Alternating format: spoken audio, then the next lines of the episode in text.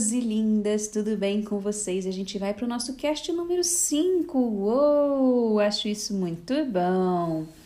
Gente, deixa eu contar uma coisa para vocês. É uma pena que podcast não tem vídeo eu poderia até gravar isso para o YouTube, mas não será agora.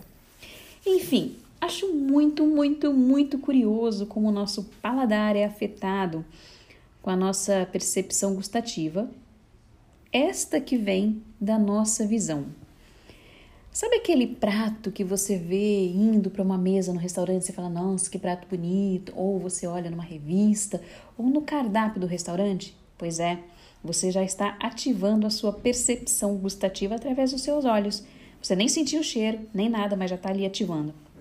Aí eu te faço uma pergunta: quantas vezes você já se perguntou por que eu não consigo emagrecer? Por que eu não consigo mudar os meus hábitos? Se você for como eu, eu já fui um dia, lá no passado, de se perguntar isso toda semana, para não dizer todo dia, com certeza você já perdeu as contas. Tenho certeza absoluta, porque eu mesma me perguntei isso há muito tempo atrás, milhares de vezes, né? Porque eu já mudei os meus hábitos aí já tem praticamente uma década e alguma coisa. Falando sério, é, quando a nossa mente ouve uma pergunta dessas, né? Eu posso chamar uma pergunta assim tosca. Por que, que ela é tosca, gente. Porque você sabe exatamente o que tem que ser feito, mas negligentemente, se é assim que existe essa palavra, você se negligencia e não faz o que tem que ser feito. Então, se você sabe o que tem que ser feito, por que, que você não faz? Né? Uma coisa muito louca esse, essa conversa, assim, né? essa DR interna que a gente acaba tendo, ou que eu estou propondo para você, né? Você confrontar aí essa sombra que você varre para debaixo do seu tapetinho, não é verdade? Vamos fazer essa reflexão. Se você sabe como tem que fazer, por que, que você não faz? Não é? Vamos imaginar então que o nosso cérebro é um músculo e então você quer ganhar novamente massa muscular. O seu desafio diário é treinar e a cada treino você se adapta a alguma possível lesão. E isso vai te deixando uma pessoa mais forte, né, que não se abala com qualquer sofrimentozinho, não é verdade? Que é isso exatamente que você quer. Mas você também pode fazer o contrário. Então você começa a pular os treinos, ou tá fazendo a série, são, sei lá, oito repetições, você faz seis, ou seja, dá aquela matadinha na série, ou ainda não se alimenta direito. Chega em casa depois do treino e cai nos doces, né, nos açucarados.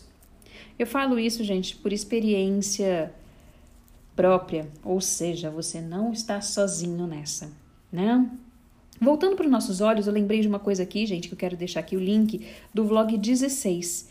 O tema é Criados para comer doce. Nesse vlog eu dou duas dicas e mais aquela nossa cerejinha do bolo que a gente tanto gosta, não é verdade? Bom, voltamos então depois dessa aguinha esperta aqui nesse break. Uh, então, quando não treinamos direito, né, os nossos músculos, a gente não vê resultado e a gente acaba colocando a culpa no personal, a culpa na academia, a culpa no tempo, a culpa no, na unha do dedinho do pé, enfim, a gente começa a arrumar mil desculpas e, claro, a gente vai começando a se sentir mais fracassado e mais longe do nosso objetivo, na é verdade. Pelo menos comigo era assim, poxa, eu ficava desanimadona, gente. Ah, eu lembrei de outra coisa que eu queria falar pra vocês, que eu não falei no break, no break que vocês podem deixar comentários aqui, tá? Então, com o nosso cérebro, é, acontece a mesma coisa. Se treinamos ele para o nosso objetivo, não só estaremos mudando o nosso modo de pensar, mas também as nossas ações mudarão a favor. Para causar um. Nossa, essa palavra tá difícil, tô falando que tá enrolado. Para a gente causar essa revolução ou essa evolução, eu separei aqui cinco pontos importantes na sequência. Então, primeiro a gente vai começar a mudar os nossos pensamentos, que vão trazer os nossos sentimentos, que vão começar a mudar os nossos comportamentos, os nossos hábitos começam a se diferenciar dos anteriores. Olha que lindo isso! E por fim, gente, a nossa estrela, a formação de um novo hábito. Mas sabe qual a cereja do nosso bolo aqui?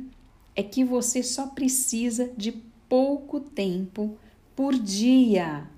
Exatamente. Você só precisa de pouco tempo por dia de treino. Para você treinar o seu cérebro, você precisa de pouquíssimo tempo por dia, gente. Você não precisa descabelar, não precisa comprar máquina. É, são duas coisas simples que você tem aí, tá? Não vale usar o celular. Tem que ser papel e caneta na mão. Acompanha aí o meu raciocínio. Hoje, eu tenho certeza que você ainda está operando essa máquina chamada corpo no piloto automático.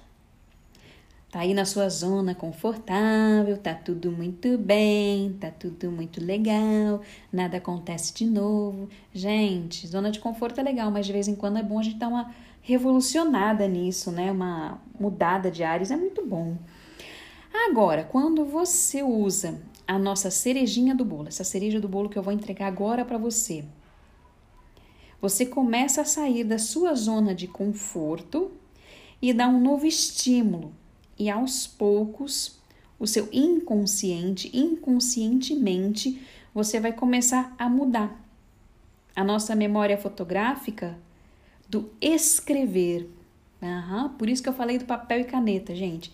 Escrever um diário alimentar vai te ajudar muito a ter mais consciência e a observar quando você está evoluindo ou quando você ainda está cometendo alguns deslizes né? Você vai ficar mais atento. Então, quando essa, essa possibilidade de você deslizar vier e você já anotou isso no seu diário alimentar, você vai olhar para aquilo e falar: opa, não, peraí, deixa eu mudar para outro alimento aqui. Opa, peraí, não, não, peraí, academia. Não, peraí, é importante sim fazer uma atividade física. Eu falo academia, gente, de maneira geral. A sua atividade física, ela tem que ser sempre aquela que você uh, se relaciona bem com ela. Como é que eu vou dizer? Fugiu a palavra agora. É aquela que você se identifica com ela, sabe? Por exemplo, eu gosto muito de fazer pilates, eu gosto muito de fazer yoga. Não gosto muito de correr, mas eu corro. Eu corro sim, gente. Eu corro diariamente, assim, posso dizer diariamente nem tanto, mas pelo menos quatro a cinco vezes por semana eu corro sempre, religiosamente, 5 quilômetros por dia. Poderia andar de bicicleta, né? Mas a bicicleta eu deixo mais para um final de semana, que aí a gente sai todo mundo e dá aquele rolezinho de bike. Eu acho muito bom, né?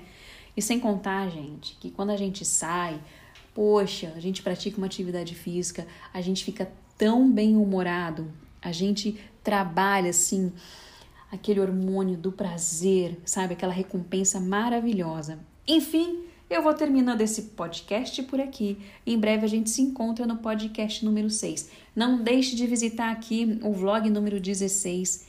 É, como eu coloquei aqui para vocês, criados para comer doce. Ali eu tenho duas dicas, mais uma cerejinha do bolo para você.